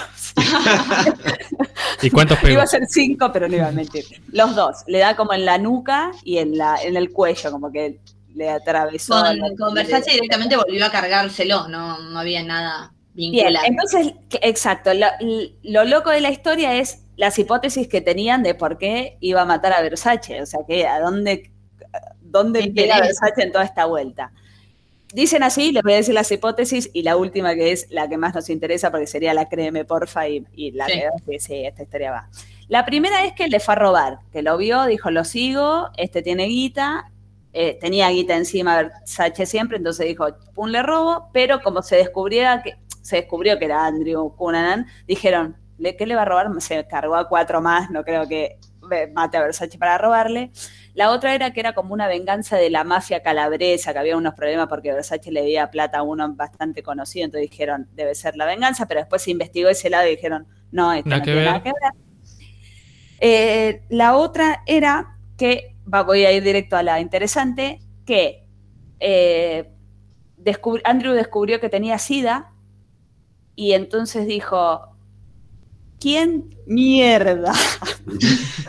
Me pegó esto. Mis amantes me contagió. Y que fue como una venganza de que le hayan contagiado SIDA. Y se dio a conocer que Versace y su novio, Antonio D'Amico, que era un famoso modelo que estaban hacía mil años juntos, lo contrataron varias veces para alguna que otra partusa. Claro. Eh, Para probar alguna camisa nueva. Este, exacto, es como que tenían relación, habían tenido relación. Entonces, que lo que hacía, que lo que hizo este fue, se volvió loco porque se enteró que tenía SIDA y dijo, ya fue, voy a matar a todos mis amantes. Y entonces fue matando, salvo el que le, pobre que le robó el auto, no tiene nada que ver, pero la digo. Eh, fue matando hasta llegar a Versace, que ahí el caso sí explotó con de todo, entonces el tipo era uno de los más buscados de Estados Unidos y la cara estaba por todos lados. Después de la muerte va, se encierra, lo descubren una semana después en una casa flotante, lo rodean, le dicen, che, flaco, salí. Estás Una rodeado. casa flotante. ¿Cómo se rodea una casa flotante? Una esfera, claro. eso. Muy, muy curioso. Había barquitos de un lado y del otro, supongo que tierra firme y estaban ahí. Eh, y con el- la misma arma que di- le dispara a Versace, se pega un tiro y se mata. Eh, y entonces ahí queda la hipótesis de por qué lo asesinó, ya que se murió y no le pudo explicar a nadie Oh, lo que sucedía. Nos quedamos con. Esa es la, hipótesis. Entonces, ¿qué hipótesis si no, no la contaste? No, la hipótesis sería que la venganza de haber Ah, ah, contraído SIDA y exacto. Y La venganza. Dijo, acá voy a matar a todos con los que estuve. La venganza nunca es buena, mata el alma y el. Es muy buena la historia de Versace. Sí. No sabía que era tan prometedora. Sí, tiene obviamente muchos Víctima de que manejes. serie, claro. cosas más. Hay una serie que salió en el 2018 en Netflix que está buena, que, que es American Crime Story, creo que la de... Hay varias. Claro, la de OJ también está ahí, que es el asesinato de Gianni Versace. La pueden ver en Netflix, está ahí si la quieren ver. Han salido varias películas. Interesante. se, le- se dijo que Andrew Cunanan había, a- habían salido unas fotos de dos, una, en una fiesta dos días antes del asesinato, como que habían tenido contacto, entonces podía, o sea, lo conocía, no es que no, no era nadie, por eso esta hipótesis también no es que dijo, che, voy a matar al Sache, chau, pum, lo disparo, me voy, me disparo yo, sino que había como algo Hay dando un vueltas un, ahí, ¿cómo pero bueno. Un motor, no. Un móvil. Un móvil. Eh, y la familia sí niega como toda, porque en la serie se ve que cuentan un montón de cosas más. La familia dijo, nosotros con esta serie no tenemos nada que ver. Eh, Andrew, mm, eh, Gianni no conocía a Andrew. Pero hay Mm. fotos igual. Créeme, porfa. créeme. Bueno, sale muy interesante la historia de Versace. Hoy nos has deleitado con dos historias, ¿eh? Hiciste la tarea. Con mucha data. Así que bueno, para ir cerrando entonces este tema del día, vamos a escuchar un temita del John, que ha sido mencionado, porque bueno, Versace no cantaba, entonces decidimos que sea de John Lennon. Pero ¿verdad? tenemos fotos de Maradona vestido de Versace, ¿o no? Sí, Maradona. Y se la. Claudia de Masterchef también. Sí. Obvio. Así es, bueno, vamos a escuchar de Elton John, Jealous Guy. ¿Les parece? Vamos.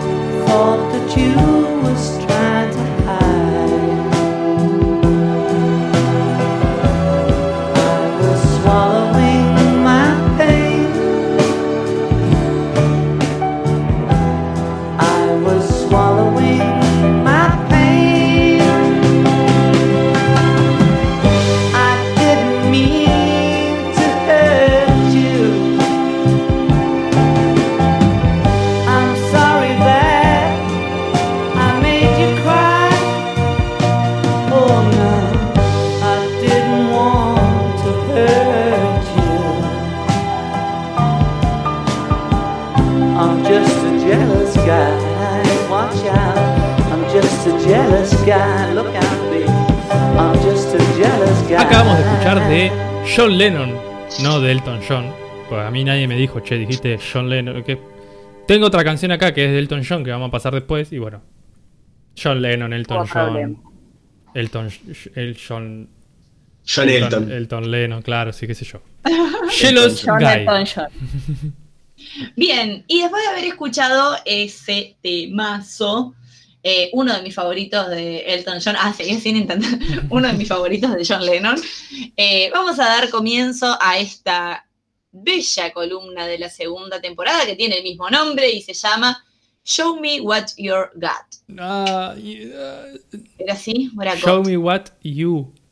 Oh.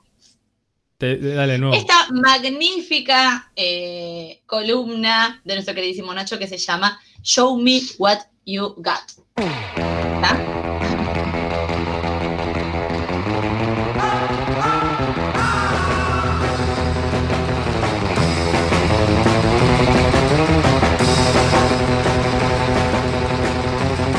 Show me what you got.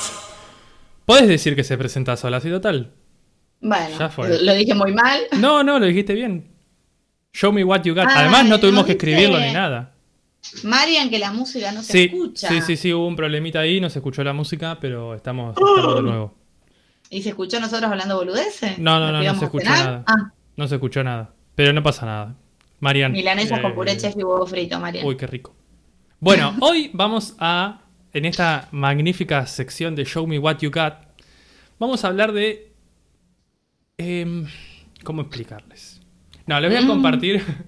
Les voy a compartir una película que entra como dentro de la comedia negra, supuestamente. Me gusta. Comedia negra. Bueno, vamos a ver si te gusta después. No. Comedia Oh. negra. en realidad es una comedia negra. Nunca me salió la risa malvada. No me sale. Mm, La voy, a, la voy a practicar. La voy a practicar. Bueno, esta película se llama Un pequeño favor. O en inglés. Es A little favor. No, es simple favor. Casi. Un pequeño favor, un favor simple. Bueno, bastante bien estuvieron para los errores que cometen en las traducciones de película. angelito. Claro, Claro. Home Alone. Nada. Home Alone. Está dirigida, esta película está dirigida por Paul Feig. O Feig, o no sé cómo se pronuncia. ¿Qué es? Sean. Sean, Sean, que es el mismo director de, yo no lo conocía, de Las Casas Fantasmas. ¿La vieron? Sí. La versión femenina, digamos, de Los Sí. Casas Fantasmas, pero con mujeres. Ah, y no la de... vi, ¿está buena? No la vi, pero. Uy, León está golpeando la puerta. a mí me gustó, está buena para mirarla. Casa Fantasmas, las mujeres. Las Casas Fantasmas, sí. Y después está eh, Bride- Bridesmaids, que es tipo primera Damas de honor. damas de honor, eso, primera dama va a decir. Que también Damas es de una comedia, las dos son comedias y que las dos más o menos actúan las mismas actrices. Sí, como que claro. se ve que Ah, son, no las, sabía que eran las dos de la misma. son las dos del Ah, mismo Dama director. de Eh, honor está buena, es. Director con actrices fetiche. Exactamente. Pero para el mí, del. Almodóvar. Sí, sí, sí, el fetiche. Para mí, de donde es más conocido esta persona, este Paul Feig, es de Sabrina la bruja adolescente. Sí. En Sabrina la bruja adolescente actuaba del profesor Poole, que era el maestro de ciencias.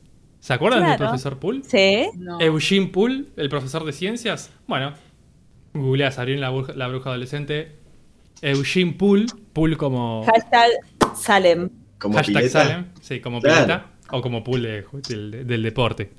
Era el maestro de ciencias. Y las protagonistas de la película es Blake, Blake no, Blake Lively. ¿La conocen a Blake Lively? Ah, ya sé cuál es la peli ahora. Ah, ¿sí? Serena, Sí, bueno. Blake Lively es Serena Van der Bulsen en Gossip Girl. Chica más linda del mundo. Ay, ¿quién? Ay, Se- chicos, no puedo contar. Blake. Lively. Bueno, La mujer de Ryan Reynolds. exactamente. No, mucha data. No sé ni quiénes son esta gente. Gossip Girl, ¿no la viste? No. Ah, yo tampoco igual. Sí. Actúa, es Serena en Gossip Girl. Bueno, Compartiendo una película de la cadena Netflix. sí, no, te- no tenía que decir nada hasta el final. No es lo que más Ay, me gusta, perdón. pero bueno, ¿qué voy a hacer? Nada, igual, porque viste que al final siempre me preguntan dónde está. ¿Qué? Bueno. A ver qué tenés para decir. Me intriga mucho. La vi dos veces. si- si te ¿La viste la película? ¿Dos Sí, veces? dos veces. Bueno, Hace poco, porque hacía mucho que la había visto y me- no me acordaba bien cómo era. la otra actriz es Anna Kendrick, que no sé si la conocen, yo la conozco de 50-50, una película que actúa, Sí. que es un chabón que tiene cáncer y ella es eh, la psicóloga de él. O también aparece en Crepúsculo, pero aparece muy poco. O es Pitch la- Perfect, para mí es más. Ah, yo no la, no la vi esa. Yo digo de las que conozco yo. Que es la amiga de Bella, pero que aparece, nada, ¿cuánto? ¿Cinco Sí, minutos en nadie las la va a cinco películas? Claro, sí, no. Nada que ver. Pero bueno. Pitch Perfect, notas perfectas la Ah, traducción. sí, que son como Eh, 10 películas esa tienen. Tres, cuatro Ah. de tener, ella la protagonista. Ah, bueno, ahí, en esa película. Esta película está basada en un libro que tiene el mismo nombre. Y se trata de eh, una relación amistosa que entablan Anna Kendrick, que se llama Stephanie, con eh, Serena, bueno, esta Blake Lively, Blake. Que eh, se llama Emily, ¿sí? Ya desde el comienzo esta relación es extraña. Es extraña dentro del universo que crea y es un poco extraña también fuera, como que vos lo ves y ¿qué está pasando acá? Y el chabón se da cuenta, el chabón, quiero decir el director o el escritor, no sé, se da cuenta que es una relación rara. Esperen que me acomode un poco porque yo me gusta sentarme así cuando estoy hablando mucho. Eh, que te pone tres personajes en la película encargados de explicar cómo es la relación entre estas dos chicas. ¿Te acordás vos, Salem, de lo que estoy hablando? Hay tres actores que dicen. eh, oh, mira. Los, Sí, los lo- amigos, digamos. los padres, claro, los sí, padres son los del- padres de los sí, nenes. No, amigos, los padres de los nenes, sí. Y ponele. Tienen que explicar qué está pasando porque. O yo igual me parece que entendía, no era tan difícil de entender, pero era como rara la relación. Dice. Oh, mira, Darren, Stephanie y Emily son amigas, no tienen nada que ver Pero entre porque eran ellas". raras ellas, claro, Sí, eso. sí, Entonces sí, por eso como que la gente no entendía. Claro, pero la necesidad de explicarlo, yo quiero resaltar acá, nada más. Es como que te dabas cuenta que la chica era rara. Y sí, tienen razón, no tienen nada en común estas dos. Una era, eran madres, bueno, qué sé yo, ¿cuántos años tendrían? 27, 30, qué sé yo. Sí, nunca se sabe, Ponele, sí, más o menos. ponele. Eh, una, me estoy escuchando con un poco de eco. No. Hay un eco ser. como de estadio. Ah, pero ese puede ser yo porque estoy acá. En el estadio. En el Igual ahí se fue, ahí se fue, ahí se fue. Sí, se fue, se fue. Bien, no tienen nada en común. Stephanie es una madre viuda y que tiene un blog eh, de recetas tipo Paulina Cocina, pero súper estereotipado, tipo ahí en la cocinita yankee, que esto, claro, claro. todo muy perfecto.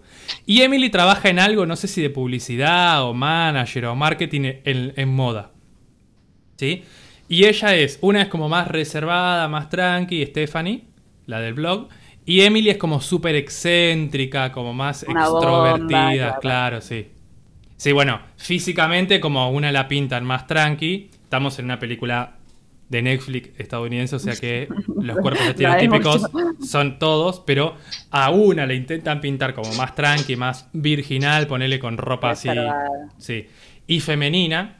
Y a la otra más como rompiendo los esquemas, obviamente sí eh, destacando, pero con- a veces con ropa más de hombre, con tra- bueno, de hombre, con traje, con ropa que se, que se relaciona más con lo masculino. El estereotipado. Estereotipando. Hasta acá, ponele que todo, ponele, ponele que todo bien, ¿no? Esta relación que son amigas también entre comillas. Lola, la tenés que ver, ¿eh? Sí, la tenés, La que, tenés que ver. Ok, ok, esta Hasta me acá, interesa. sí, todo, todo bien, ponele. Y de repente, un día, Serena llama, Emily, digamos, la despampanante, y le dice, che, eh, Stephanie, Steffi, ¿no me haces un favor, un pequeño favor? O a little favor, o eh, A a simple simple favor. A Y le dice, simple. sí, ¿qué pasa? ¿No me cuidás a mi hijo que yo tengo que hacer unas cositas? Los hijitos eran compañeros de Era- eran compañeros de la escuela y por eso se habían hecho amigos. Si no quería decir toda esa explicación, pero sí. Le dice, sí, no hay problema, tráelo. Lo lleva a la casa y de repente, chan, chan, chan. Mm, mm, mm. Silencio. Pasan cosas. Desaparece de todo el planeta Emily. Serena de Gossip Girl desaparece. Y no se sabe qué pasa. Ay, ¿Es todo no. esto? Ah, no, no spoilees. Todo esto aparece el- en el tráiler. Todo esto. el. ¿Qué? Deja el pibe. Deja- le deja el pibe a la amiga, a la amiga, comillas, y se va, desaparece. Desaparece. Bien. No sé cuánto tiempo pasa de la película, ponele media hora. ¿Sí? Pero eh, está en el tráiler, así que esto no es spoiler. Si aparece en el tráiler, no es spoiler. Ok. Y no voy a contar nada más, obviamente. No voy a contar nada Sí, el- la presentación es Sí, como, como, como- toda esa parte es. Sí. Pero sí, bueno, hasta acá llegamos con lo que quiero contar de la historia, ¿no? Obviamente.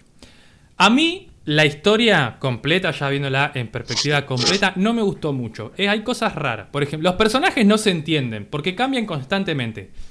Sí, La... Sí, what the fuck, como. ¿qué estás haciendo? No hay un crecimiento orgánico, como que salta de una faceta extraña a otra faceta ¿Y por qué la irreal. tengo que ver? Porque, Porque sí, sí, la tenés sí, que es tiempo para ver. Claro. Eh, es como ¿Por que no, es inverosímil, claro, ¿por qué no verla? No, no, no tiene como sustancia, como que decir, ¿qué está pasando acá? ¿Por qué hacen esto los muchachos? Las muchachas en realidad, porque son más- las dos chicas. Con el guion pasa algo parecido, como que empieza que va a ir por un lado y de repente salta a otra cosa que es muy, muy extraño.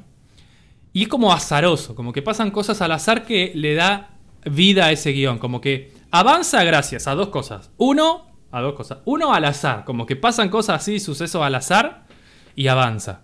Y otra porque los personajes cambian tanto que como que ayudan a que avance la trama, porque si no, la trama no avanzaría nada. Pensá Acá que Marian vi- dice que ella la vio la peli. ¿La vio? La vi dos veces porque me había olvidado, mirá el quilombo que es la trama, que me había olvidado lo que, tipo, la primera vez que la vi.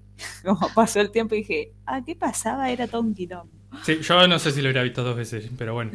Eh, sí, muy enredado y como que pierde el sentido un poco la historia. Si vos querés analizar la historia, decís, what the fuck, así. Vamos a dejarlo ahí. Pero siempre como que pasa también algo semi-mágico, un dios es máquina, ex machina. Eh, Ex Machine. ex mach, es máquina. No, es porque es latín esta, es dios, es máquina. Ah, ok. Eh, Máquina.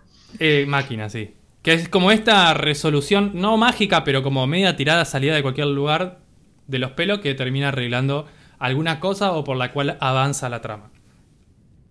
Eh, es más, cambia tanto que vos te levantás a hacer algo y volviste y el personaje que era una ama de casa eh, haciendo videos. Desesperada. Sí, una ama de casa desesperada, una, una ama de casa haciendo recetas en su blog, está eh, siendo Trabajando detective profesional. Bueno, sí, casi, casi. Sí, Detective casi, profesional. casi. Sí. Y es verdad O sea, aguantá un, poquito, loco. Dale un poco de realismo a la película, claro. Sin embargo, o sea, hasta acá como lo malo. A ver, la Sin embargo, la historia te llega a atrapar, o sea, te atrapa. Es como que querés ir sabiendo qué pasa. Y al, salvo el principio, que la presentación de los personajes se hace un poco como lenta, y de eso que te da la persona que te explica, como que eh, te da ganas de seguir viéndola, ¿no? Como que decís, ah, bueno, ya que estoy acá, vamos a verla. Como, me voy a creer todo esto, como dice Virginia Lago, penetremos la Claro. ficción.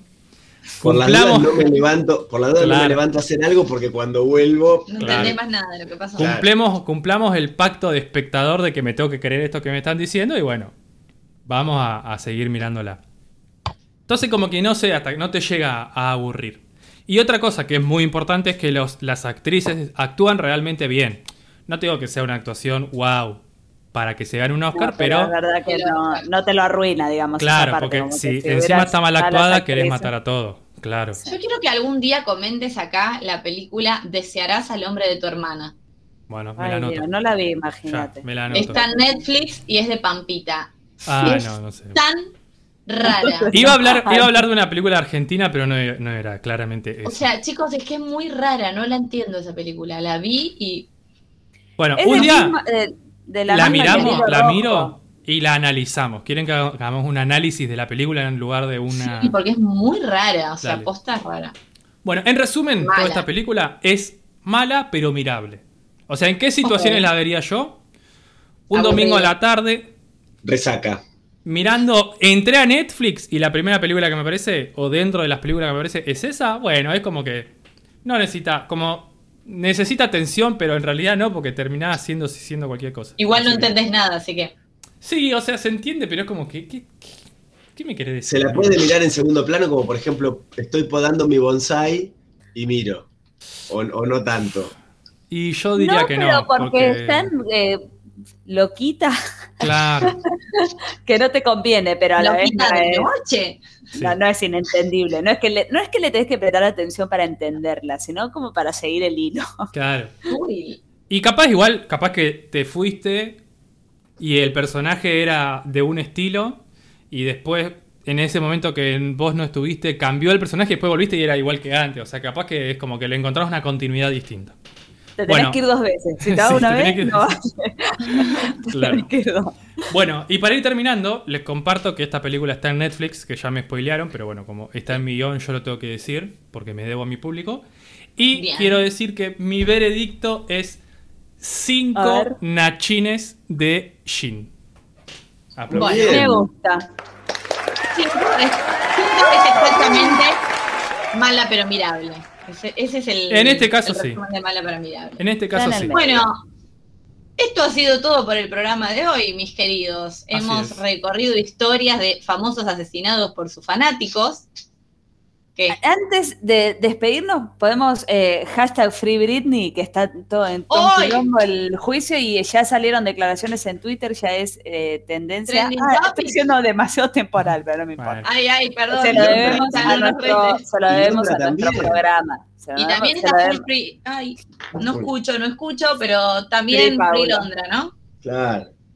Eh, pero bueno, Britney salieron declaraciones de que ella explotó, ¿eh? Después léanlas en Twitter. Ay, ya necesito entrar. Sí, después fíjate. Lo que cuenta Britney es aterrador, es el primer tweet que leo cuando abro Twitter. Dice que eh, tiene ganas de casarse y tener un hijo, lo dijo hoy recién en el juicio, y que está atada a eso, que su padre no la deja porque tiene que tomar pastillas anticonceptivas. Ah, no. y no sé por qué no se puede casar. Sí, toma pastillas, pero bueno, se ve que no, con Ay, eso pobrecita. Bueno, próximo. ah, necesitamos un episodio 2 de Britney. Lo totalmente.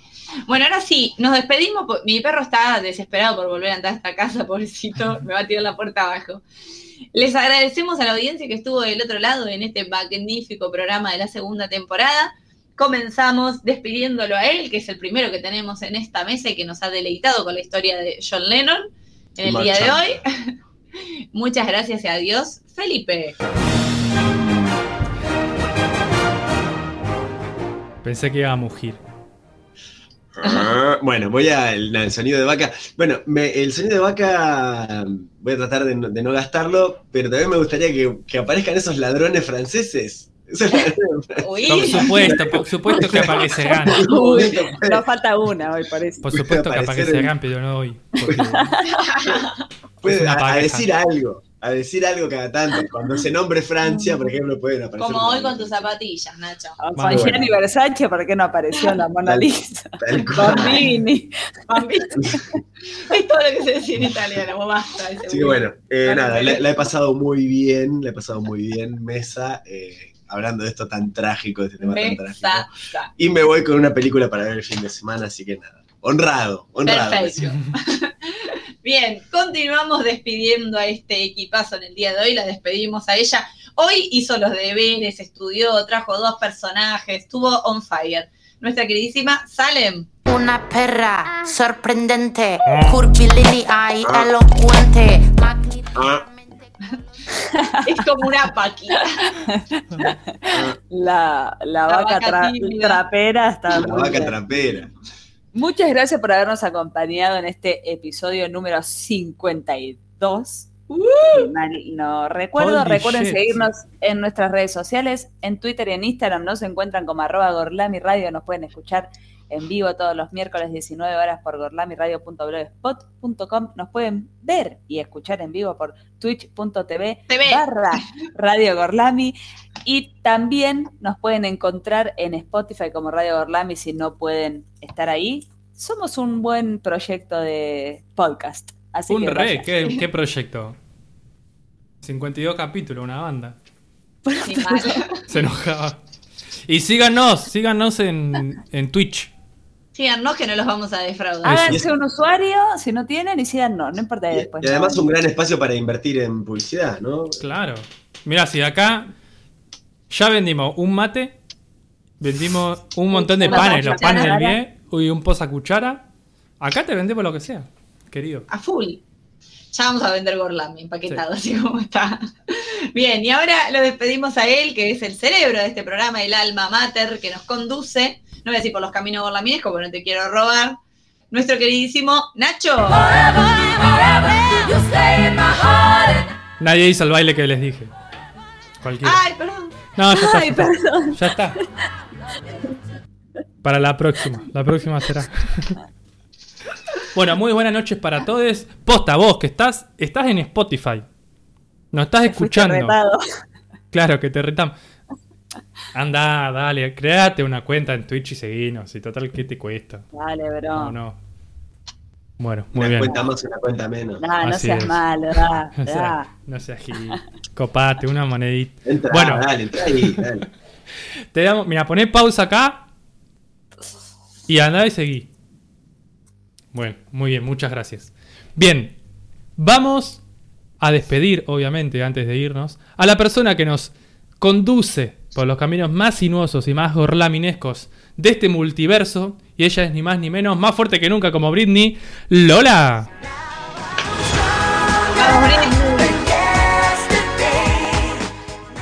Hoy No más tan que nunca. stronger. No tan stronger, Britney. No, escúchame, todas tus declaraciones es lo más stronger que hizo en los últimos Sí, 10 sí, años. Una valiente total. Bueno, nos despedimos. Muchas gracias a todos los que estuvieron del otro lado escuchándonos y a los que nos escuchan por diferido en Spotify. Les mandamos un beso. Muchas gracias por estar ahí. Nos despedimos. Adiós. Adiós, nos vamos escuchando The Big Picture de Elton John, una, una canción que está en un disco dedicado al señor Versace. Estamos, ¿Está bien, no? Lo que dije. Perf-. Versace. Perfecto, Versace. Scusi, con me? Gorlami. Nos vamos escuchando entonces The Big Picture. Buenas noches. Adiós.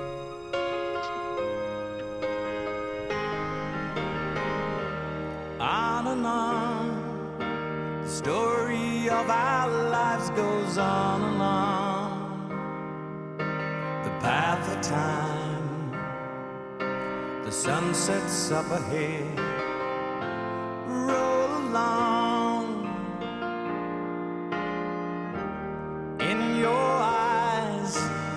The option of a warm embrace implies. You're my friend. Happy endings keep our love